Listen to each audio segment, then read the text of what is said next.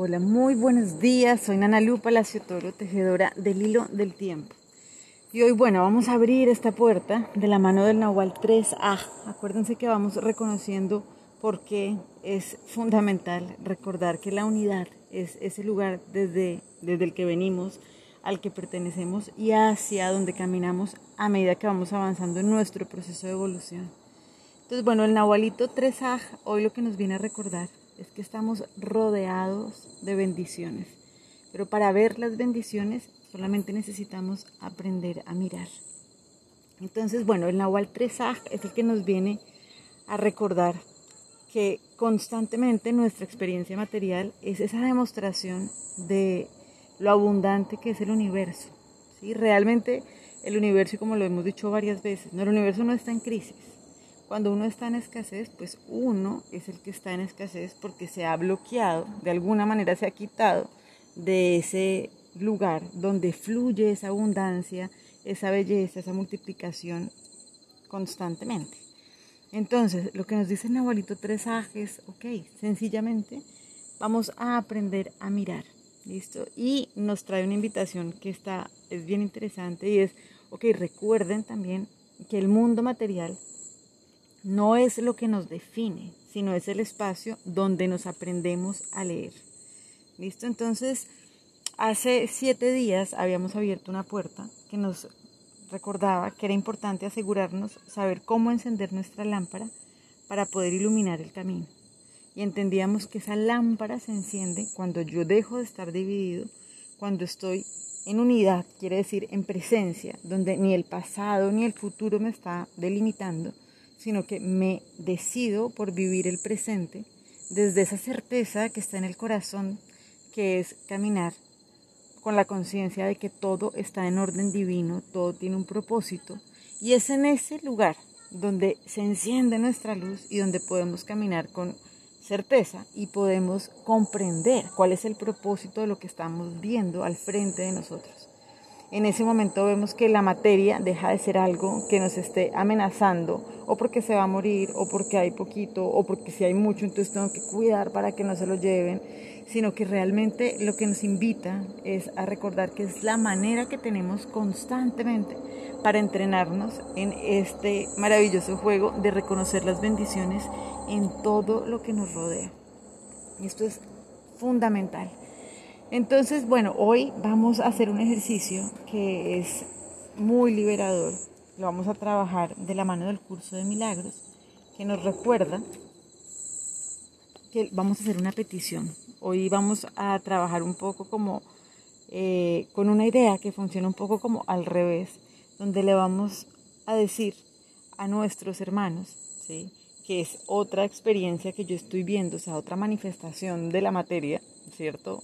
Cuando veo un ser encarnado al frente mío, pero que realmente Él no es ese cuerpo, sino que Él es ese espíritu que tiene un cuerpo, así como nosotros, para avanzar en esta experiencia material, le vamos a decir, dame tu bendición, Santo Hijo de Dios.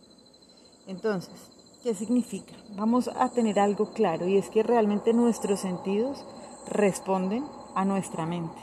Entonces, si yo lo que veo es o lo que quiero ver realmente es determinada creencia limitante, eso es lo que mis sentidos me van a mostrar, ¿sí? Por eso son parciales. Por eso cuando emitimos un juicio estamos siendo parciales, porque no tenemos la información completa.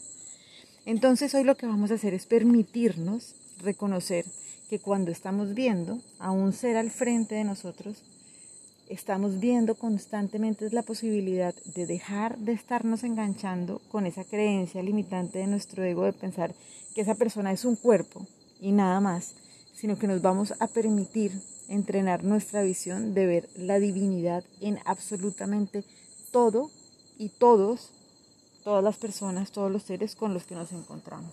¿Listo? Entonces, algo que vamos a comprender es que cuando nosotros pensamos que la otra persona es un cuerpo, sencillamente, lo que estamos haciendo es atacar ¿sí?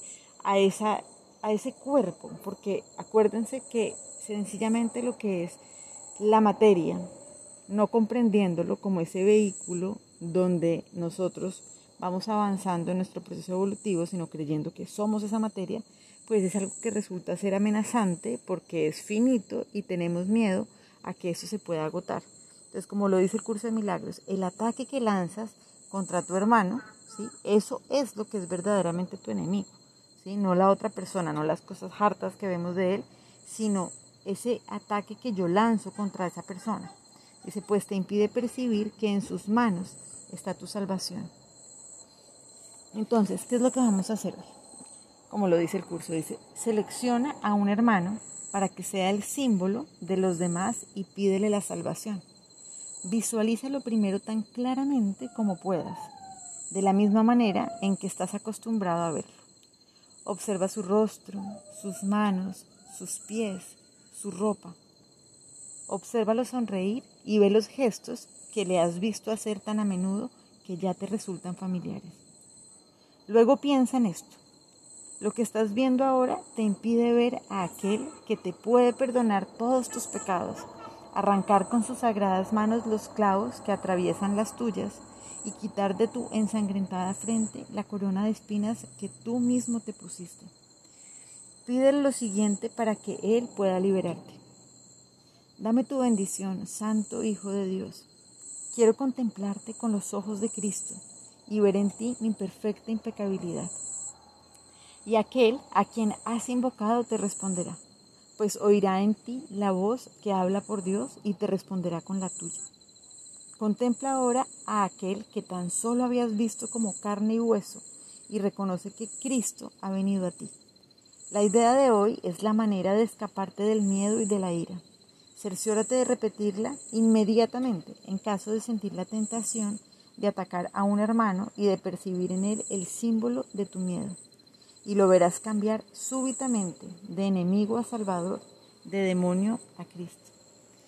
Bendiciones para todos.